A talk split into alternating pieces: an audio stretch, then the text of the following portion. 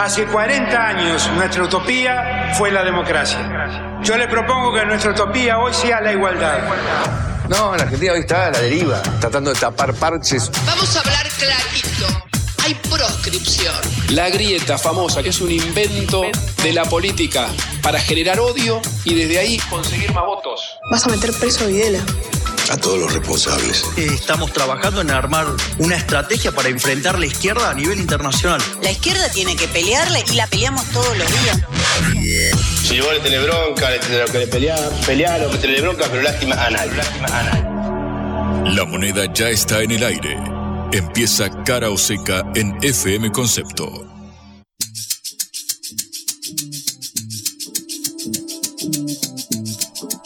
Buenas tardes en esta tarde de viernes lluviosa en, en Buenos Aires. Los saluda Patricia Lee desde Cara o Seca, esta producción de la Agencia Internacional de Noticias Sputnik y me acompaña Juan Reichman. Juan, ¿estás empapado?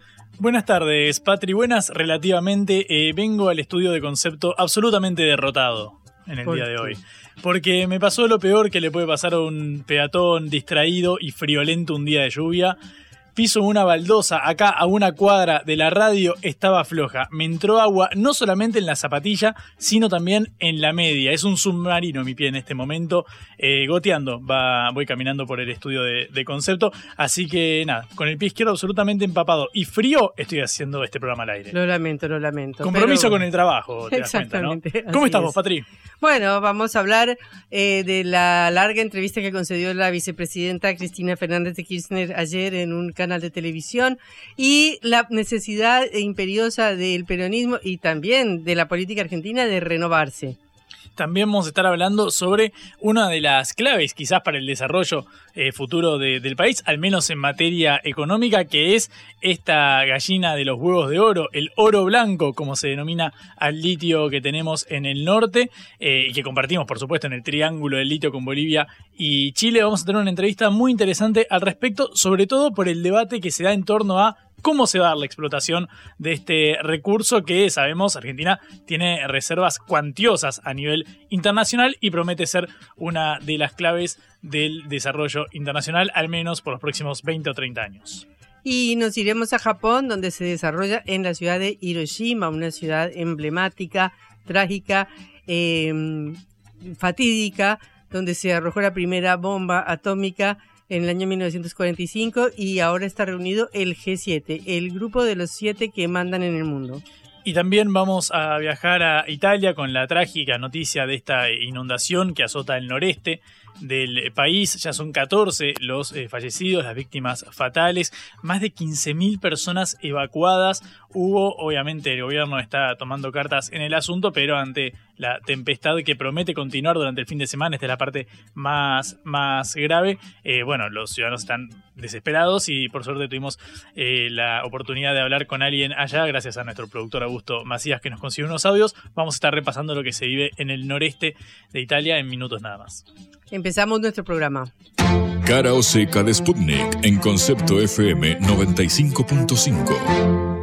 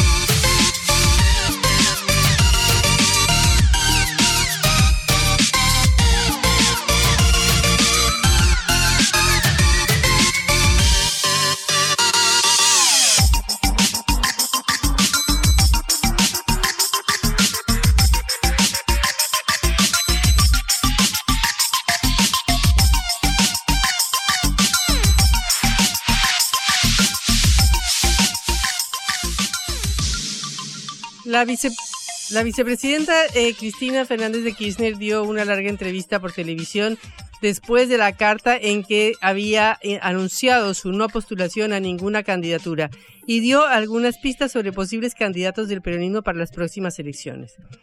Eh, en realidad no se trata solo del peronismo, hay un proceso de renovación de la política argentina con los renunciamientos de Cristina, del expresidente Mauricio Macri, que se bajó de la carrera presidencial, y del actual presidente Alberto Fernández, que también renunció a su postulación a una reelección, eh, y todos ellos que han sido protagonistas de la política argentina en los últimos años se retiran de la escena. Esto dijo Cristina sobre su postulación.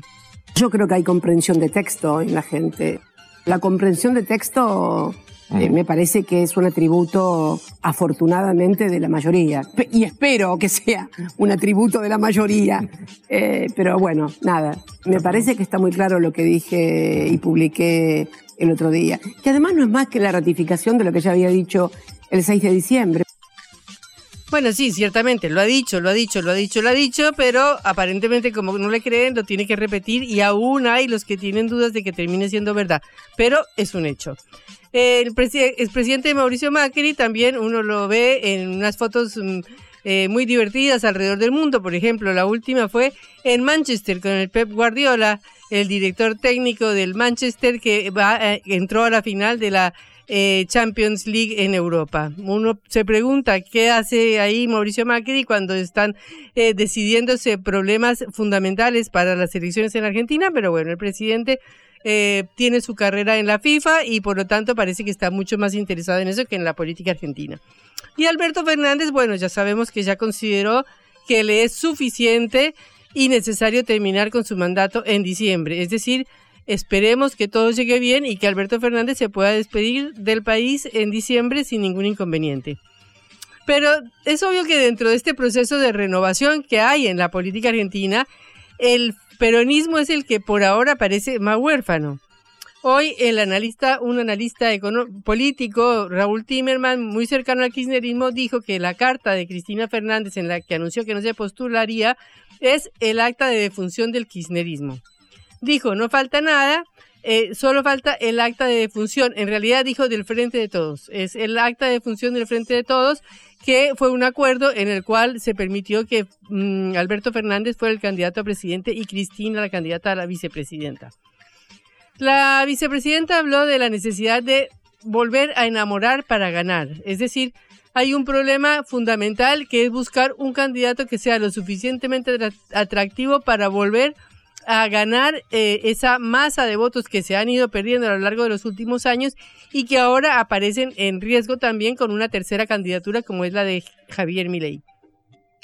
Si bien la, la vicepresidenta, como acostumbra, no dio nombres ni dio muchas pistas, sí tiró algunos datos que pueden llevar a inferir quiénes podrían ser los candidatos. Por ejemplo, cuando se refirió a que espera que los hijos de la generación diezmada tomen la posta se refería lógicamente a los hijos de las víctimas del terrorismo de Estado durante la dictadura, eh, a los hijos de los desaparecidos, eh, y precisamente uno de ellos es Guado de Pedro, el ministro del Interior. De Pedro e, era un bebé cuando su padre, Enrique, que estudiaba Derecho y era miembro de la Juventud Peronista, fue asesinado por efectivos del ejército. Y después, en el año 78, su madre, Lucía Rébora, fue secuestrada por un grupo de tareas también y habría muerto en uno de los centros de detención de la dictadura. De allí la mención de Cristina a los que no tienen ni una tumba en la que puedan ir a llorarlos. Y luego esta afirmación de que eh, tienen que continuar su tarea y su labor política los hijos de esa generación diezmada. Claro que, digamos, se puede considerar que hijos de esa generación diezmada son otros más. Por ejemplo, el eh, gobernador de la provincia de Buenos Aires, Axel Kisilov, que también es parte de esa generación, aunque no sea hijo de un desaparecido. Ah, si uno hace una interpretación amplia, también puede incorporar a Sergio Massa, el ministro de Economía, porque para los parámetros de la edad podría incluirse dentro de esa generación y así con otros dirigentes. Eh, Guado de Pedro contestó hoy a la insinuación de Cristina Fernández de Kirchner diciendo, soy de una generación que está tomando protagonismo y es bueno que empecemos a hacer una transición generacional. No solo contestó Guado de Pedro, también contestó el ministro de Economía Sergio Massa, que se sintió aludido también por lo que dijo ayer la presidenta cuando dijo que Massa había recibido una papa caliente por la economía cuando la recibió a mediados del año pasado. el ministro devolvió las atenciones y continuó con la alegoría diciendo que él se, que él se animó a agarrar la papa caliente, mientras que muchos de los que hoy se pasean por las cámaras de televisión como candidatos estaban en cualquiera o estaban en cualquier otro lado, menos en enfrentar esta terrible situación económica que vivía el país. El problema, como siempre, con Sergio Massa es que es todo lo que eh, la presidenta o el Frente de Todos o los kirchneristas que son más eh, duros dicen no querer, porque es el ministro que está encabezando todas las negociaciones con el Fondo Monetario Internacional. Pero el dilema es que también es el hombre necesario para esas negociaciones.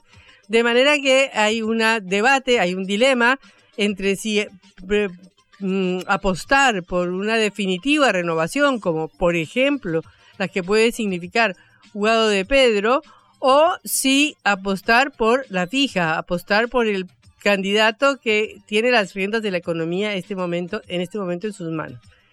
Obviamente hay otros candidatos. Por ejemplo, está el dirigente Juan Grabois, que es el líder de la UTEP, Unión de los Trabajadores de la Economía Popular, que se lanza este fin de semana en un acto en un estadio en la capital de Buenos Aires y que, digamos, ha hecho lo posible, realmente es uno de los pocos que ha hecho un intento de presentar un programa alternativo al de Javier Milei, el candidato libertario del cual ya hemos hablado tanto.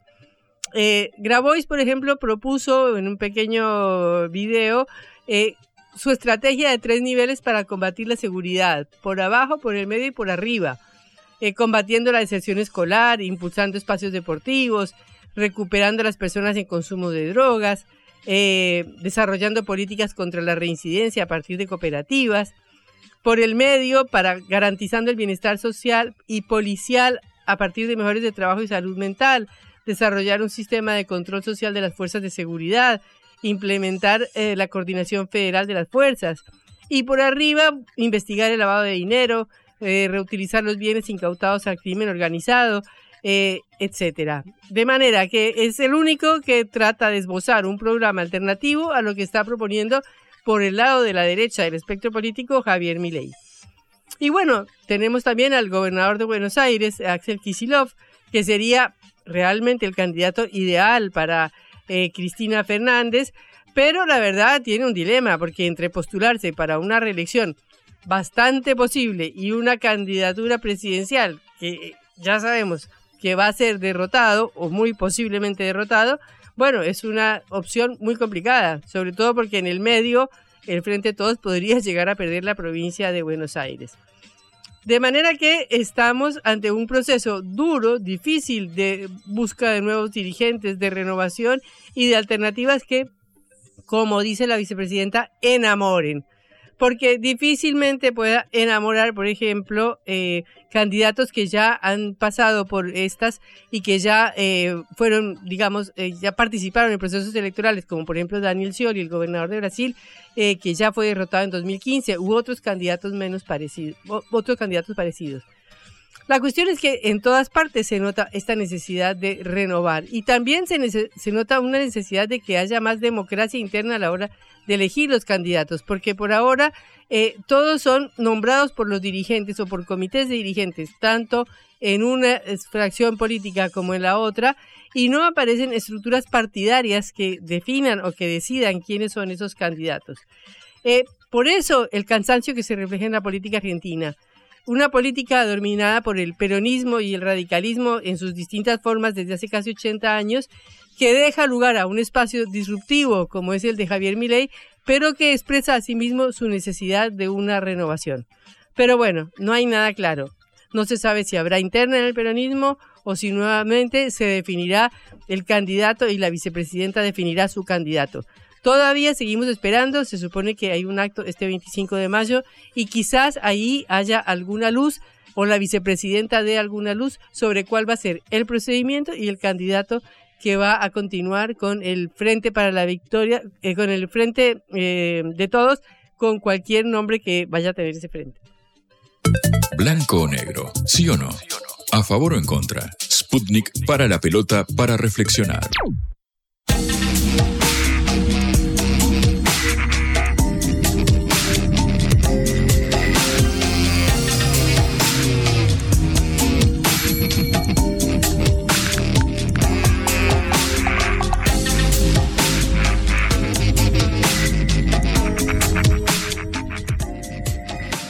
El oro blanco, eh, se ha convertido en un escenario central de la batalla geopolítica en, en nuestra región, en el famoso triángulo del litio que está formado por eh, Argentina, por Bolivia y por Chile. Los tres países cuentan con 52 millones de toneladas, casi el 60% de litio que existe en el mundo, Juan. Efectivamente, de hecho ha sido objeto del debate en las últimas semanas a raíz, sabemos, del acercamiento que están haciendo funcionarios del gobierno de Joe Biden, por hablar emblemáticamente del caso de Laura Richardson, la jefa del Comando Sur, que se ha reunido incluso con la vicepresidenta del país. Bueno, se trata de uno de los recursos eh, fundamentales que tiene la Argentina, junto, por supuesto, con el petróleo y el gas eh, no convencionales disponibles en vaca muerta, sobre todo de cara a la crisis de divisas, la falta de dólares, que es algo de lo que habló la vicepresidenta ayer, como en cada una de sus alocuciones en la que menciona la economía bimonetaria, bueno, en pos de reforzar las deterioradas reservas del Banco Central, pareciera ser que la exportación y explotación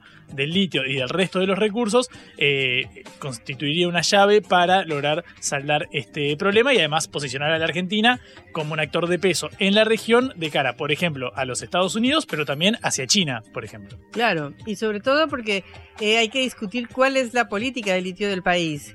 En Chile, el presidente Gabriel Boric acaba de ah, anunciar hace poco el Plan Estratégico de Explotación de Litio, en el cual propone una alianza entre el sector público y el privado, porque hasta ahora la explotación de litio en Chile es privada. Lo mismo eh, pasa en Bolivia, donde el ya desde hace mucho tiempo se declaró como estratégico y nacional la explotación de litio y el presidente mexicano Andrés Manuel López Obrador acaba de, anunciar también hace pocas semanas la, la, nacionalización de la explotación de este recurso. De manera que es muy importante que eh, analizar o estudiar cómo Argentina eh, se refiere y enfrenta esta nueva riqueza natural, este nuevo eh, este nuevo factor que puede permitir un desarrollo muy importante de su economía. Estamos en línea con Hernán Letcher, vicepresidente de IPF Litio y director del Centro de Economía Política Argentina. Hernán, eh, Patricia Lee y Juan Legman eh, los saludan desde Cara Oseca. ¿Qué tal? ¿Cómo están? Buenas tardes. Eh, buenas tardes. Bueno, estamos hablando de uno de los recursos fundamentales de Argentina. Argentina cuenta con las segundas mayores reservas de litio del mundo y aportó y es el cuarto productor mundial detrás de Australia, Chile y China. Sin embargo, eh, encontramos que los eh, países que antes mencionaba, Bolivia declaró que ha declarado, o mejor dicho, el litio es un recurso natural de, controlado por el Estado y Chile acaba de hacer lo mismo, pero en Argentina eh, no encontramos esa decisión. Entonces quería preguntarle en primer lugar esto. La Argentina tiene, por la constitución del 94, eh, una, ha determinado en esa constitución que los recursos debajo de la tierra básicamente son de las provincias, con lo cual tiene un esquema donde no, no está nacionalizado. En el caso de Chile en realidad no es tan distinto, lo que pasa es que es un país unitario. Así que eh, funciona de una manera más parecida a, finalmente a la de la nacionalización, pero este, tiene las características similares a las que tiene una provincia argentina. Eh, la verdad, si me preguntás qué me parece a mí, yo la verdad que creo que no es un impedimento para el desarrollo de eso, y en general las provincias así lo consideran.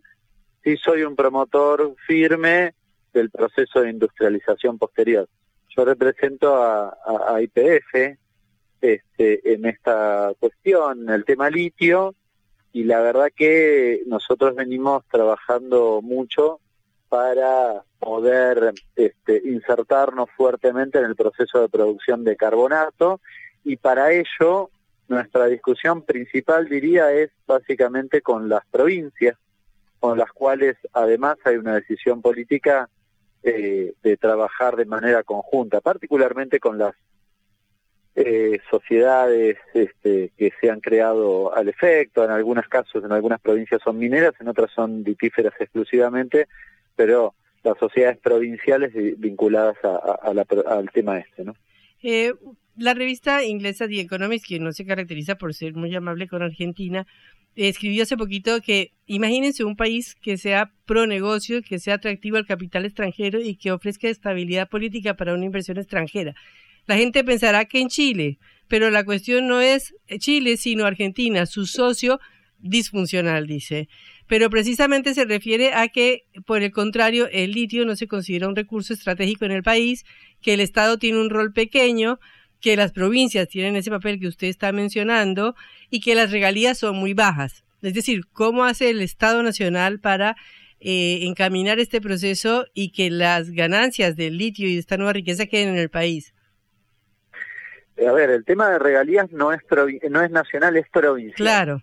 Así que eh, eh, eso es una atribución de las provincias. Yo, tal vez por lo que he charlado en la mesa del litio con los, gobernadores y con las provincias en general, creo que tienen eh, plena conciencia de que sobre todo en los niveles en los que está hoy el litio, bueno, en el último tiempo ha bajado a, algunos, algunos dólares, pero en general el valor que sobre el que se paga regalías y demás por ley es francamente muy bajo, porque en la Argentina se paga el 3% sobre el valor en boca de pozo, en este caso sería en boca de, salar, digamos, con lo cual es una, una contribución muy baja. Eh, pero en general las provincias tienen algún esquema que complementa eso, pero ese es un problema provincial. En, en términos nacionales yo de todas formas considero que efectivamente lo que aportan las empresas es bajo. Los derechos de exportación hasta hace no muy no mucho tiempo tenían además devoluciones que estaban estaban relacionadas con zonas donde se producía y demás, con lo cual prácticamente lo que pagaban de derechos de exportación se compensaban con las devoluciones. Bueno, las devoluciones no existen más, así que hoy finalmente tributan este derecho de exportación, pero creo que hay margen para incrementar esos valores, incluso este, justamente por las experiencias que vos mencionabas de Chile y Bolivia, donde, por ejemplo, en el caso de Chile, la presión tributaria en el caso del litio es superior, sensiblemente superior al de la Argentina. Es decir, hay margen para incrementar este, los derechos de exportación y diría también las regalías sin que eh, tengas un problema sobre las inversiones, sobre o sobre el, proceso productivo. Lo que sí creo a la par de eso es que una mayor recaudación, que insisto, acabo de mencionarlo, creo que hay que recorrer ese camino, una mayor recaudación no te resuelve lo que la Argentina realmente necesita o quiere, y diría eh, lo que las provincias necesitan y quieren, porque me parece a la par de esa cuestión eh, también bien importante el proceso de industrialización. Cuando uno le pregunta a algún eh, jujeño, por ejemplo, qué piensa que puede ser por, o por qué piensa que puede ser beneficioso el litio, probablemente te diga empleo. Y para generar empleo en esta cadena, en la cadena litífera, te diría que el carbonato no es suficiente porque genera relativamente pocos puestos de trabajo, con lo cual hay que avanzar en la cadena. Eh, la mesa del litio decidió eh, hace un, mes, un par de meses atrás, avanzar con un proyecto de ley de cuota de industrialización. Esto me parece bien interesante. Y además hablo también como este, vicepresidente de IPF. IPF, me corro del litio un segundo, de, IPF litio, ¿no? Pero me corro del litio un segundo. IPF en hidrocarburos es una empresa que produce y vende más del 50% de los hidrocarburos. Es decir, eso le permite, dentro de las leyes del mercado, tener un rol absolutamente central. En la Argentina, si no aumenta IPF las, las naftas, el resto no las aumenta. Y no está escrito eso. Bueno, pero tiene un rol absolutamente central en la dinámica. IPF litio deberá ser en el futuro este, o tener esas mismas características. Yo creo que no solo en la cadena o en, o en el eslabón de producción de carbonato, donde eh, IPF recién está empezando, para ser honesto, sino también en lo segundo, en el, sobre todo en el segundo eslabón, que es la producción de material activo. Y por eso me preocupa y nos preocupa tanto esa ley que recién mencionaba, ¿no? Eh, sí, le iba a preguntar también, eh, referido a eso, que eh, ahora las dos únicas explotaciones que hay en el país pertenecen a una empresa de Estados Unidos que se acaba de fusionar, se acaban de fusionar las dos empresas para hacer una nueva que se llama Newco. Eh, ¿Cómo es, eh, digamos, la perspectiva de la explotación de litio, eh, de la participación de otros países como China eh, o Canadá o de empresas nacionales en esa explotación? A ver, en realidad allí está, en esa asociación reciente, yo, te, yo interpreto que debe ir a, la Comisión de Defensa de la Competencia, porque son las únicas dos que están produciendo. Pero bueno, eh, está Livent y está eh, Sale de Jujuy, que en realidad allí participa una empresa australiana, participa Toyota, que tiene el 20%, así que una asociación de varias empresas. Eh, eh, pero eso es lo que en, en la actualidad está produciendo. Estamos hablando de dos banderitas, de unas 35 banderitas que hay, cuando digo banderitas digo zonas de que, que están eh, explorándose o empezándose a explotar. Eh, en el resto de las banderas que tiene o de las banderitas que tiene eh, nuestro país, en el Triángulo del Litio, tenés banderitas chinas, tenés banderitas este, australianas, canadienses, bueno, norteamericanas, como recién mencionaba, es decir, hay distintas distintas nacionalidades porque en general el negocio minero eh, suele estar vinculado a grandes empresas eh, internacionales.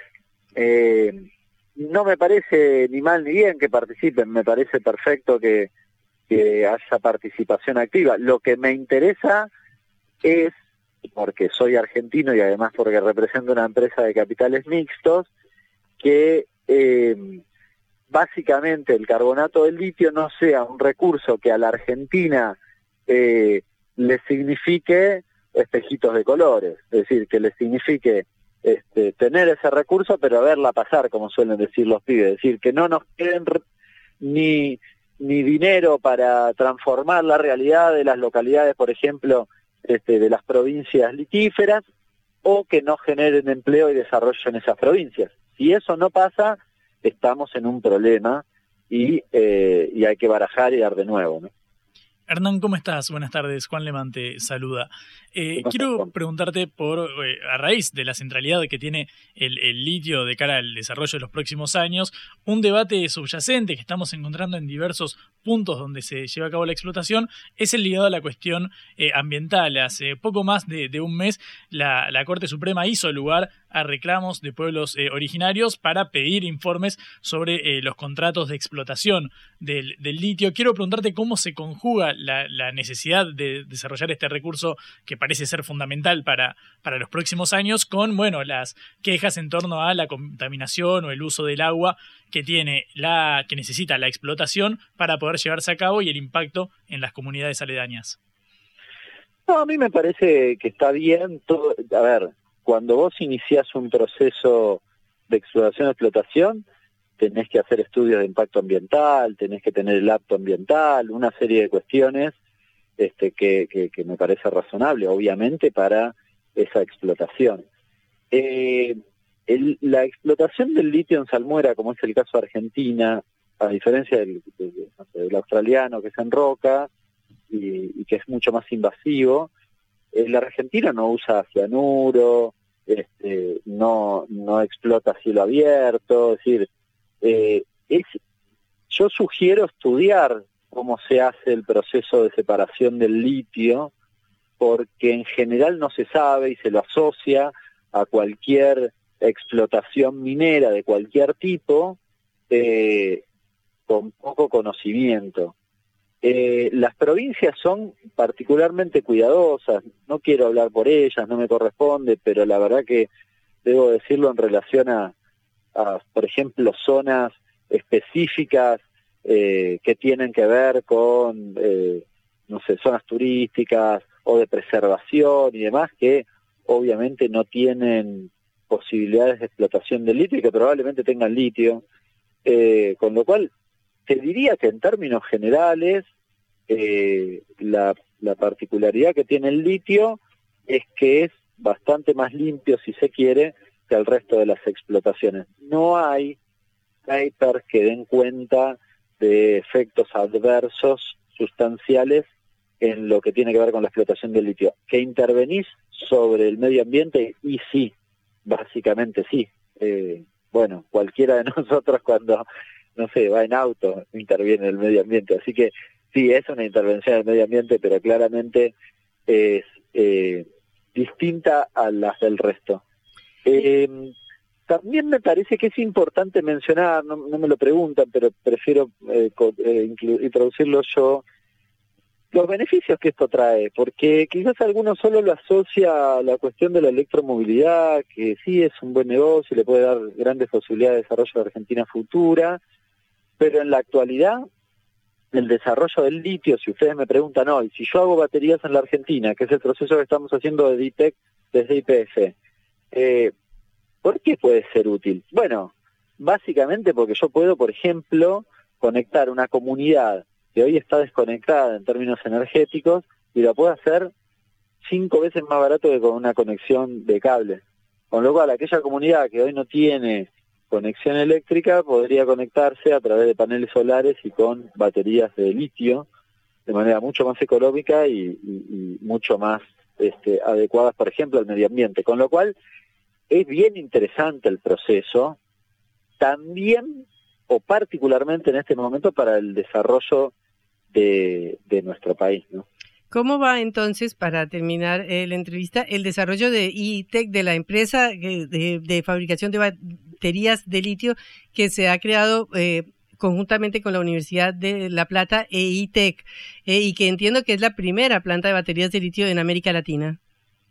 Sí, no se hacen baterías en nuestro país y a ver, la planta está montada con todas las máquinas, estamos esperando algunos insumos porque para el inicio o para la, la, producción, la primera producción hay que hacerlo con insumos específicos que no están en la Argentina eh, eh, y que esperamos en los próximos meses tenerlos en nuestro país y poder eh, realizar baterías. en realidad, celdas, nuestra planta es de producción de celdas y TEC desarrolló la capacidad, el conocimiento para hacer baterías, pero la planta específicamente llega hasta el armado de la celda. La batería, para ser honesto, es un ensamblado de, celdas conectadas, así que es un proceso no demasiado complejo.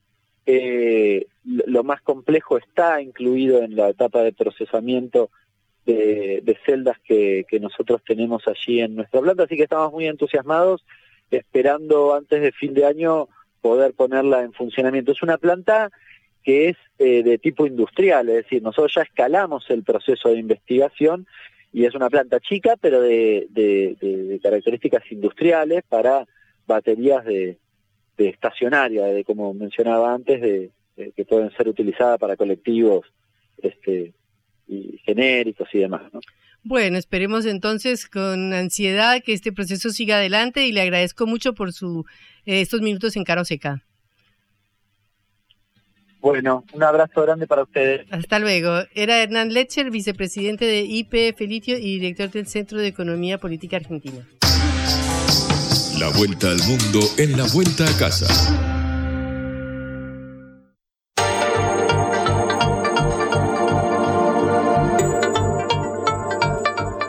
Vemos que las ciudades italianas están sufriendo inundaciones tremendas, ¿no, Juan? Efectivamente, Patri, ya son 14 las víctimas eh, fatales por las inundaciones en el noreste de Italia. Recordamos, esto se debe a la crecida de 14 ríos en la región de Emilia-Romagna, como decíamos, en el noreste del país. Hay más de 43 comunas eh, inundadas y suman ya 15.000 los eh, evacuados. Para que te des unida, 400 rutas eh, están dañadas y bloqueadas y no se puede circular, según lo que informaron las, las autoridades. Te propongo que escuchemos a Ángela. Ángela es una mujer peruana que vive en la ciudad de, de Ravenna, una de las, de las áreas más afectadas por este cataclismo climático ligado a las inundaciones. El, el testimonio nos lo consiguió Augusto Macías, que nos grabó un audio Ángela y esto nos contaba sobre lo que está viviendo su ciudad. Ravenna está viviendo una inundación que nunca antes había visto. Mucha agua está bajando desde las montañas, visto que en estos días ha llovido mucho, sobre todo por lo que es la ciudad de Ravenna, se ve inundada y afectada la parte noroeste y la parte norte. Mucha gente ha tenido que ser evacuada de sus, de sus casas, que es la gente que vive cerca de los ríos, gente que se ha hecho hospital por amigos o si no por familiares. Esta situación ha creado en la ciudad de Ravenna muchos problemas desde el punto de vista del abastecimiento de los mercados, porque las calles están bloqueadas, la parte periférica de Ravenna está bloqueada, no entran camiones que puedan abastecer los supermercados para los víveres de primera necesidad. No hay clases, las clases han sido suspendidas, así que los chicos mm, están en casa y al momento no se ha hablado de gente hospitalizada, pero sí, soltanto en la provincia de Ravenna han habido cinco fallecidos. Bueno, ahí está lo, lo, que decíamos, cinco fallecidos de los 14 hasta ahora reportados. Obviamente las autoridades van actualizándolo, sobre todo pensando que está pronosticado que continúen las, lluvias y por, por, lo tanto se prolongue el efecto devastador de las inundaciones tras la crecida de, los ríos. Lo, más chocante de todo esto, lo más conmocionante, es cómo lo, cuenta Ángel en primera persona a lo que se está viviendo allí. Si te parece, escuchamos otro de los audios que nos enviabas un ratito. Se siente verdaderamente en el aire que es una situación bien crítica y um, ir al mercado y no ver um, almacenes, está todo cerrado, no encuentras nada. Sí, es una situación de, verdaderamente que mete mucha, mucha angustia. Muchos amigos han sido afectados, yo conozco gente, colegas de trabajo también que han tenido la casa completamente llena de agua, casi un metro y veinte de agua. El gobierno en este momento anunció que está preparando la construcción de diques de, tierra, básicamente para, para contener una eventual crecida de los ríos que, continúe durante las próximas horas, principalmente durante sábado y domingo, que es donde se pronostica que puede eh, recrudecerse el temporal allá. Eh, de hecho, eh, las Fuerzas Armadas italianas y la Guardia Costera anunciaron medidas de emergencia y obviamente apoyo con helicópteros y demás caudales gubernamentales. y la clave acá es que esta región del noreste italiano viene de sufrir una sequía que parece haber afectado al suelo de tal manera que dificulta la absorción del agua, con lo cual no es solamente que siga lloviendo, sino sobre todo que el suelo no absorba ese, ese agua que hay que hay ahí son eh, varios meses de sequía concentrados en 36 horas. Son como 5 meses de, perdón, de, lluvias concentrados en 36 horas. Por eso la magnitud y el caudal de, evacuados en la región y por supuesto también de los fallecidos. Mira, te propongo que escuchemos a Yanni, que es residente en Bolonia, otra de las ciudades emblemáticas de, esta eh, región, que además tiene eh, familiares en eh, Forlì. Y esto nos decía hace un ratito por audio. Hoy salí a las seis y media de la mañana para ir a la ciudad de Forlì para limpiar el desastre causado por la inundación. Fui para ayudar a mi hermana, la cual está embarazada y que quedó atrapada en el primer piso de su casa. Ella solo pudo bajar ayer. La situación está apocalíptica. Hay una cantidad de barro indescriptible. Hay mucha gente que ha venido a dar solidaridad y ayudar, pero a pesar de todo esto, hay tanto barro que es imposible caminar. En todas las casas hay medio metro de barro. Todo fue destruido. Cada persona, cada casa está dejando sus pertenencias destruidas afuera del portón. Hay una acumulación de escombros entre muebles, objetos de todo tipo. He visto todo perdido, como si hubiera venido un terremoto o una guerra como un terremoto o una guerra, nos dice Yanni. Antes escuchábamos a Ángela en la misma eh, línea. Todo un eh, relato de lo que se está sufriendo en la región de Emilia, eh, en el noreste de Italia, por esta crecida de 14 ríos. Ya generó el fallecimiento de 14 personas por el momento y más de 15.000 evacuados. Bueno, gravísimo. Nos recuerda también a la sequía que se vivió en Argentina y que ha hecho tanto estrago en la economía, pero bueno, estas son inundaciones que ya es algo más, ¿no? Sí, además el, el, costo humano, obviamente siempre hay perjuicios económicos y demás, pero el costo humano parece ser lo más conmovedor en estos casos. Vale más, sobre todo, estos audios que nos consiguió Augustos desde el lugar de los hechos, básicamente. Lo que a Verne le tomó 80 días lo hacemos en una tarde. La vuelta al mundo en la vuelta a casa.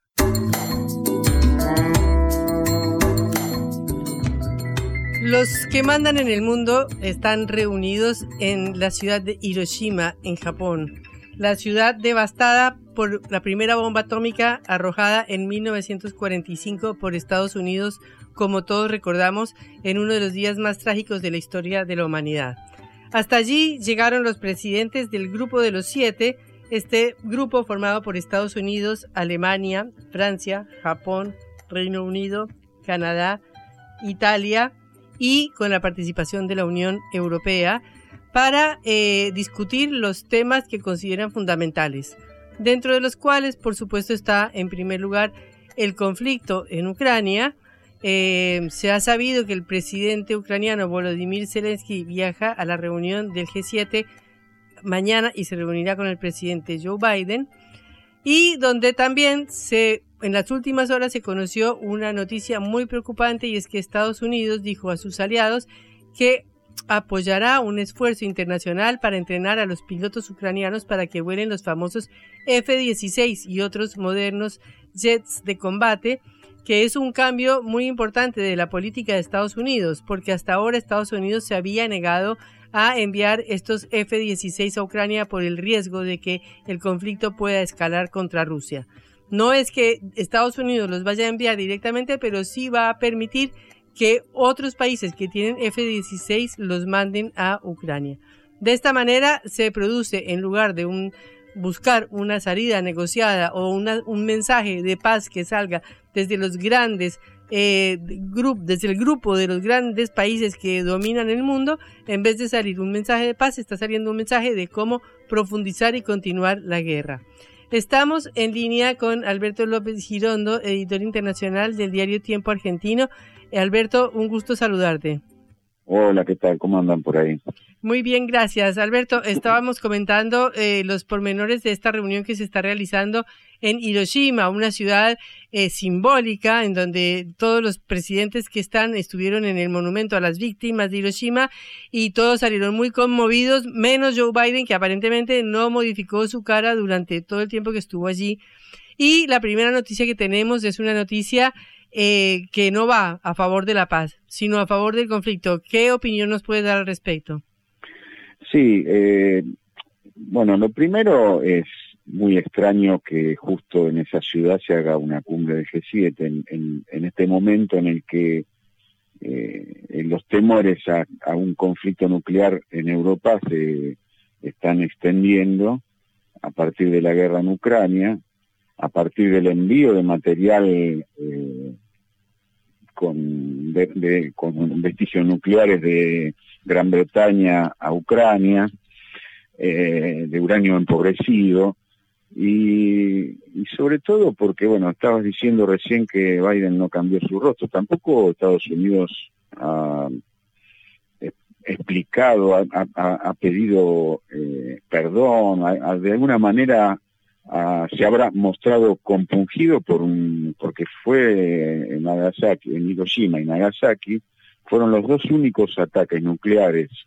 conocidos, pero bueno, con bombas eh, atómicas sobre población humana, mm, han muerto cerca de 200.000 personas en los dos ataques y, de manera instantánea murieron.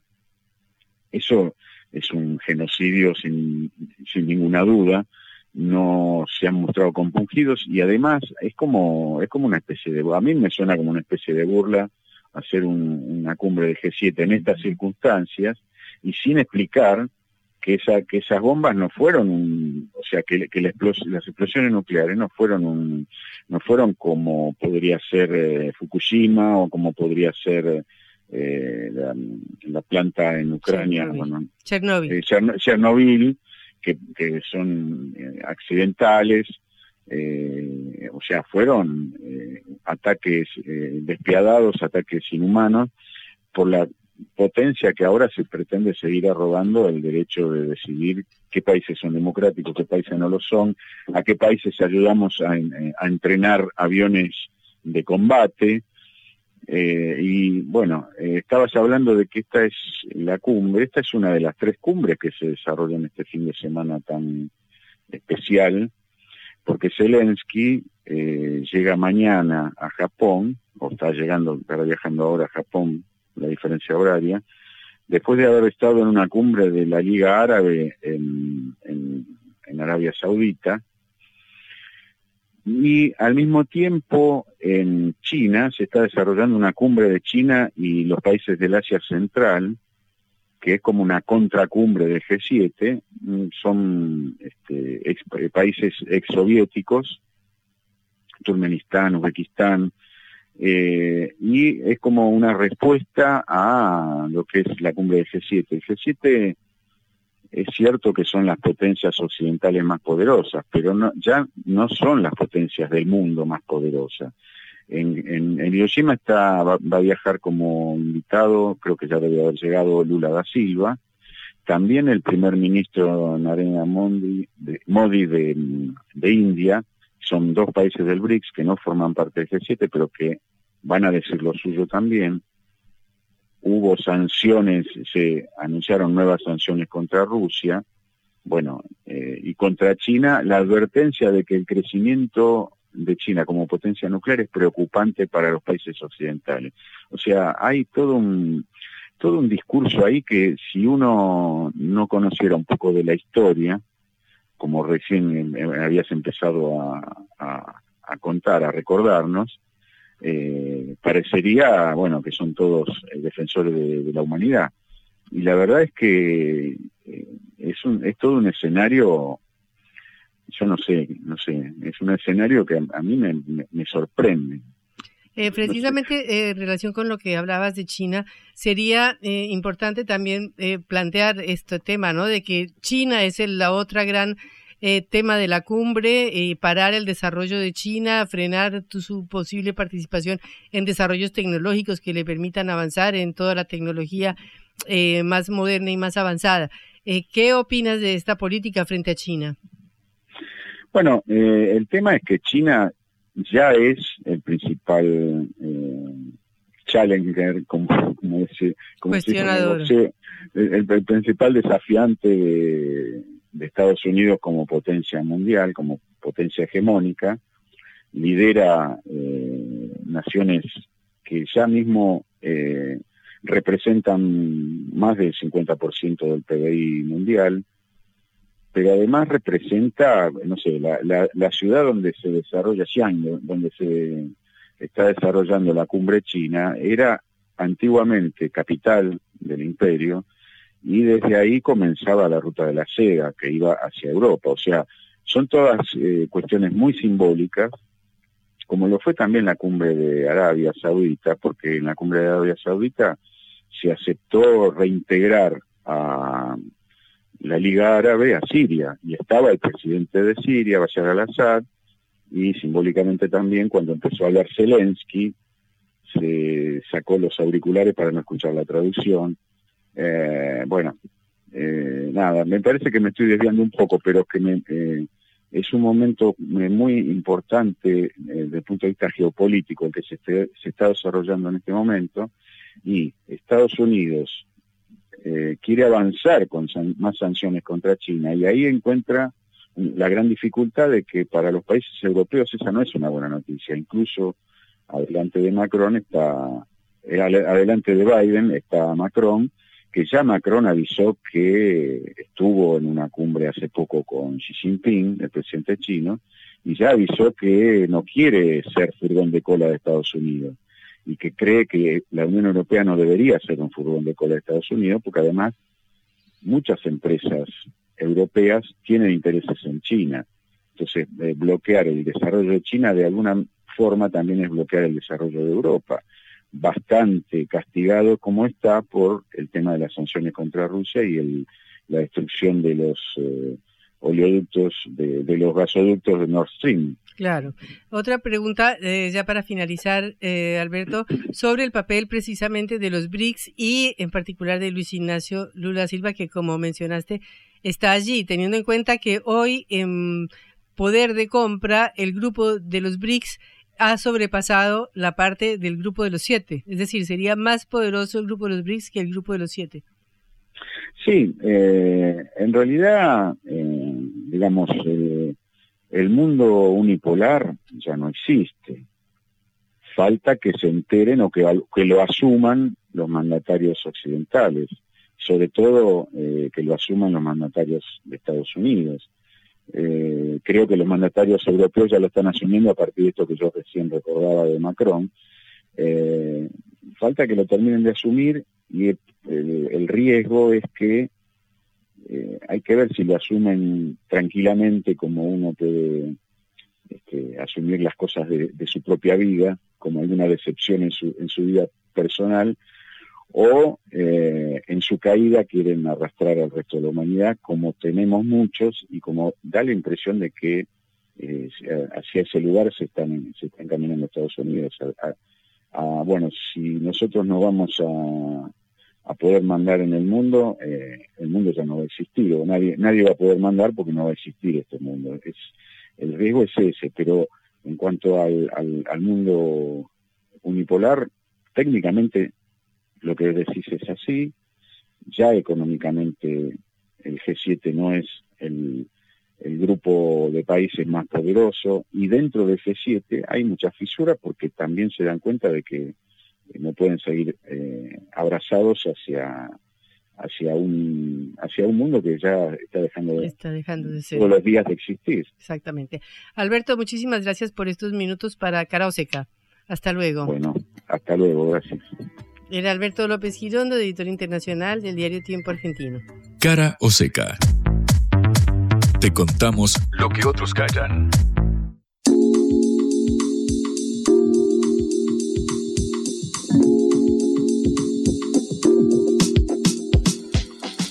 Bueno, Juan, ¿qué novedades nos tienes para cerrar este programa? Bueno, Patri, como contábamos eh, al principio del programa, obviamente todos los ojos de la política nacional están puestos sobre el frente de todos a raíz de las decisiones de Cristina Fernández de Kirchner, la ratificación de que no va a presentarse, pero sin embargo sigue habiendo un recrudecimiento del interna y nuevos movimientos, sobre todo al otro lado del espectro eh, partidario, porque en Juntos por el Cambio, particularmente en el PRO, interna de la cual venimos hablando en las últimas eh, semanas.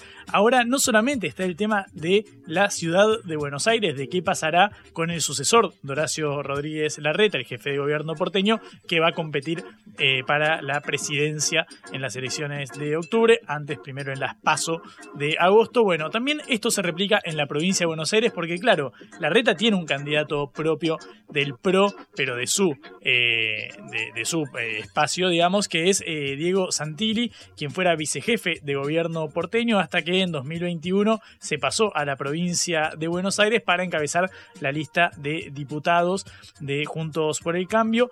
Eh, en este momento, eh, Santilli se está postulando como precandidato a gobernador de la provincia de Buenos Aires eh, por, el, por el PRO y va a competir, según anunció Patricia Burrich, quien es la contendiente de la red en el escenario nacional, con Néstor Grindetti, el actual intendente de Lanús, que en las últimas semanas estuvo en el ojo de la tormenta también por el afer independiente en relación a la crisis que atraviesa. Es decir, porque está administrando el club de fútbol de Independiente. Efectivamente, tras, tras la renuncia de Fabián Doman, Grindetti queda en la conducción de Independiente. Bueno, lo cierto es que el actual intendente de Lanús fue elegido por Burrich para eh, ir a disputar la provincia de Buenos Aires por el PRO eh, contra Diego Santilli. ¿Qué pasó en el medio? Bueno, básicamente quedaron los viudos de esta decisión porque eh, Javier eh, un funcionario cercano a Burrich, quien había sido funcionario de Mauricio Macri, bueno, era uno de los pretendientes, quedó afuera. Lo mismo con Joaquín de la Torre, un dirigente muy cercano a la ex ministra de Seguridad, legislador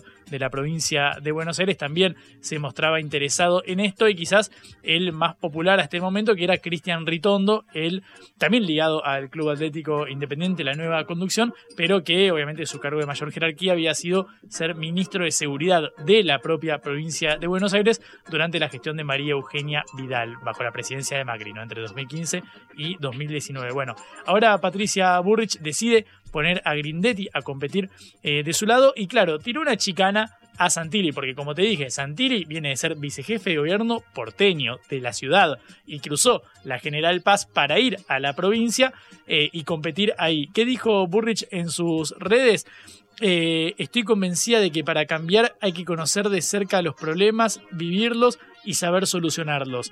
Necesitamos un equipo de bonaerenses para resolver los problemas de los bonaerenses. Un equipo de bonaerenses quiere decir un equipo de gente que no sea porteña. Claro. Bueno, palito a, a Santilli, veremos qué sucede. Lo cierto es que Diego Santilli va a ir por el lado de la reta, en Néstor Grindetti por el lado de Burrich, en la interna del PRO, de cara a lo que suceda hacia las generales. ¿Quién va a competir? No sabemos quién irá por el lado del frente de todos. Todo indica que será Axel Kisilov, el actual gobernador que irá por la reelección, pero como decías en tu editorial es un escenario abierto, la incógnita está planteada, al menos en este momento hay una certeza del lado de la oposición. O sea, van quedando tendales de heridos por el camino. Efectivamente, obviamente siempre terminan reubicándose. Es posible que Ritondo termine cerrando algún arreglo para, en caso de ganar eh, Santilli o Grindetti, ocupar algún puesto de, de trascendencia, pero bueno, lo cierto es que al menos por la gobernación de la provincia de Buenos Aires en este 2023, Ritondo no va a ser de la partida y competirán Grindetti por el lado de Burrich y Santilli por el lado de eh, Horacio Rodríguez Larreta. Una cortita antes de cerrar, eh, Facundo Manes, el neurocientífico, anunció también que va a competir por la presidencia de la Nación, un hombre del radicalismo. Bueno, se suma a esta disputa en la que ya por el lado del PRO están inscriptos eh, Horacio Rodríguez Larreta y Patricia Burrich. Y además Gerardo Morales, el, go- eh, ex el gobernador de Jujuy. Efectivamente, Más Facundo que, que logró hacer, ser reelecto su, su espacio. Morales tiene un acuerdo con Horacio Rodríguez Larreta, también con Martín Lustó. Lustó en este caso va a competir por la ciudad de Buenos Aires. Veremos cómo termina de definirse eso. Lo cierto es que hasta ahora, por el Juntos eh, por el Cambio, tenemos Larreta Burrich y hoy el anuncio de Facundo Manes. O sea, bastantes candidatos para elegir. Sí, no sé si tantos como en el frente de todos puede haber en caso de que no se sea Sergio Massa, por ejemplo, que ahí puede haber cuatro, cinco y una danza de hasta ocho nombres. ejemplo. Bueno, bueno, tendremos para divertirnos en los próximos días a medida que se acerca la fecha para cerrar listas en junio. Eh, hoy nos vamos por lo menos por el fin de semana para que descansen todos de la política, de la economía, de la subida del dólar y como les dije siempre eh, pueden escucharnos otra vez por sputniknews.lat. Nos vamos Juan. Nos vamos y como siempre agradecemos a Celeste Vázquez en la operación técnica y a Augusto Macías en la producción de este envío que lo hacen posible. Y también le voy a agradecer a un taxista que se llama Nicolás que nos escucha siempre y nos pidió un saludo especial. Así que al compañero tachero Nicolás le mandamos un abrazo y que tenga buen fin de semana. Nos encontramos el lunes. Nos encontramos el lunes. Buen fin de semana para todos. Clarito. La guerra contra las drogas ha fracasado. Se ha producido un genocidio en mi continente. Tenemos nosotros que plantar una sola voz y que América Latina y el Caribe le diga a los Estados Unidos de Norteamérica no más golpismo. Y se aplica lo que decía Tolstoy, un gobierno que no procura la justicia no es más que una banda de malhechores. Qué cosa rara que diga gracias a la vida a pesar del dolor, porque mi hija dio la vida sabiendo que había que cambiar. La vi ahí que, que brillaba, que sobresaltaba en ese estadio hermoso y no lo pensé y, y la fui a besar. La vida está llena de tropezones y de fracasos, pero es hermosa. Cara o seca.